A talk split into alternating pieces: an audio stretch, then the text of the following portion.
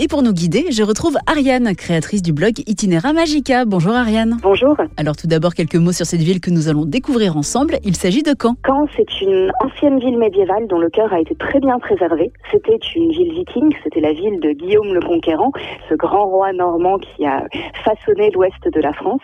C'est une ville d'une grande beauté.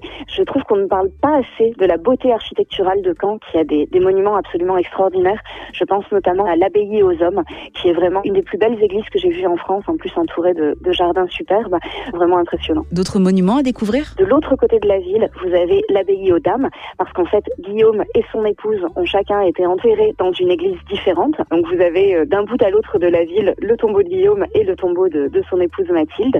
Vous avez bien sûr le château de Caen, dans lequel on peut entrer librement, et c'est assez extraordinaire d'avoir comme ça un château médiéval en plein cœur d'une ville. Et vous avez des églises en ruine qui sont un, un souvenir de la guerre et qui ont été laissées comme ça, notamment l'église Saint-Étienne-le-Vieux, au clocher éventré, qui est très belle et très poétique. C'est une expérience que je recommande. On surnomme Caen la ville aux 100 clochers grâce à ses nombreuses églises, dont l'une qui vaut particulièrement le détour, l'église Saint-Pierre. Oui, l'église Saint-Pierre, elle est parfois improprement appelée la cathédrale, mais en vérité, ça n'est pas une cathédrale, mais c'est une sublime église gothique dont la façade est faite d'une pierre si fine qu'on dirait qu'il s'agit de la dentelle.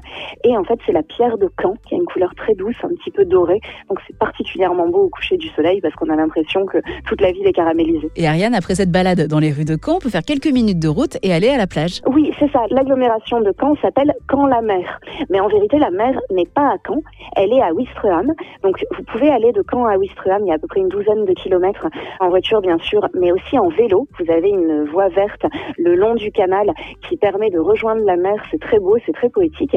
Et une fois que vous êtes à Ouistreham, vous avez ces grandes plages typiques du Nord avec voilà les petites cabines de plage et les gens qui font du, du char à voile. Donc euh, c'est une très belle vision. Merci beaucoup Ariane. Cette balade sur la plage et de bonnes adresses dans les rues médiévales de Caen sont à retrouver sur votre blog. Vous nous rappelez son nom? Mon blog s'appelle Itinera Magica. C'est un blog de voyage www.itinera-magica.com. Et rendez-vous la semaine prochaine pour d'autres sorties.